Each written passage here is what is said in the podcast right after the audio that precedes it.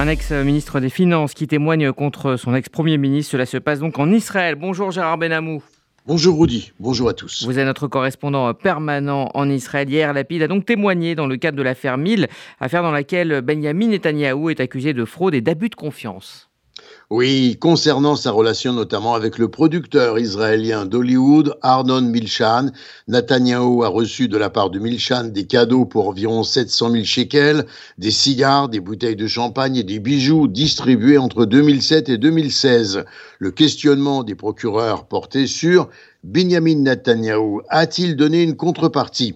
L'intéressé nie avoir sollicité ces cadeaux. Ses avocats se sont fixés sur la version des cadeaux d'ailleurs reçus, mais non pas exigés. Cependant, le Premier ministre est soupçonné d'avoir promu en retour un projet de loi fiscale qui aurait rapporté des millions de dollars à Milchan.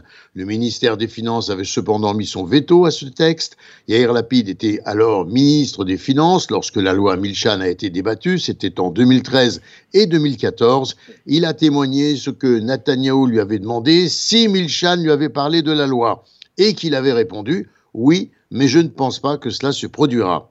Le chef de l'opposition a précisé que Netanyahu, à l'époque, lui avait répondu de manière plutôt désinvolte qu'il s'agissait d'une bonne loi. Lapide a cependant reconnu qu'avant les questions de Netanyahu, Milchan et son avocat s'étaient également informés de la possibilité de prolonger de dix ans la loi qui accorde une immunité fiscale temporaire aux Israéliens de retour au pays lorsqu'ils ont passé du temps à l'étranger.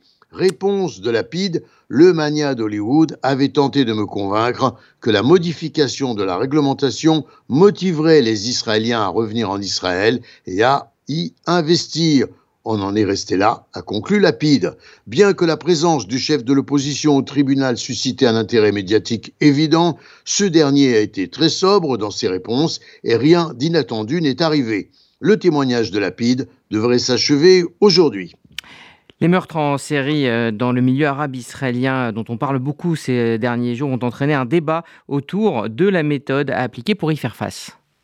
En effet, le Premier ministre Netanyahu a réitéré son appel à impliquer le Shin Bet dans la lutte contre la vague de crimes violents dans la communauté arabe, passant outre aux objections du chef de l'agence de sécurité intérieure, donc le Shin Bet, et de la procureure générale. Le bureau de Netanyahou a fait état des instructions adressées aux autorités de se préparer à l'implication de l'agence de sécurité intérieure, donc sans tenir compte des oppositions.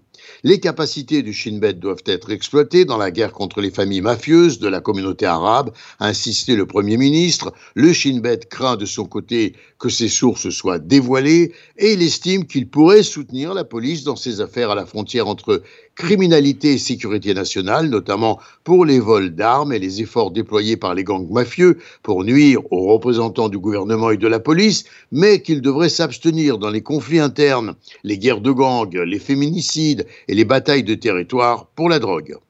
Un projet de loi devrait être présenté à la Knesset. Euh, ce projet accorderait au ministre de la Sécurité nationale, Itamar Ben-Gvir, le pouvoir d'élargir euh, le régime de détention administrative. Oui, un régime d'ailleurs déjà très contesté. En tout cas, la mesure est critiquée jusqu'à présent. Exclusivement, elle a été exclusivement utilisée contre les terroristes présumés. Cette loi pourrait toutefois concerner les extrémistes juifs, cette fois de Cisjordanie.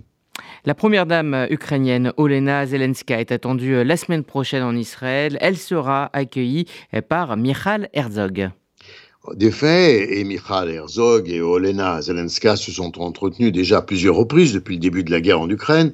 Jérusalem a précisé qu'on souhaitait s'impliquer davantage dans la réhabilitation physique et psychologique des blessés en Ukraine.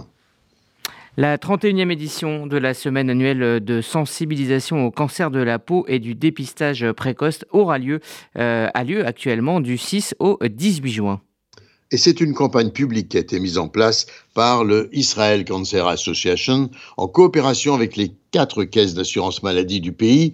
Un objectif pour ce début de l'été, encourager les Israéliens à prendre rendez-vous pour un dépistage gratuit chez leur dermatologue ou leur chirurgien plastique, mettant en garde contre l'éventuelle lésion cutanée, en effet, selon euh, l'exposition au soleil qui commence à devenir extrêmement forte.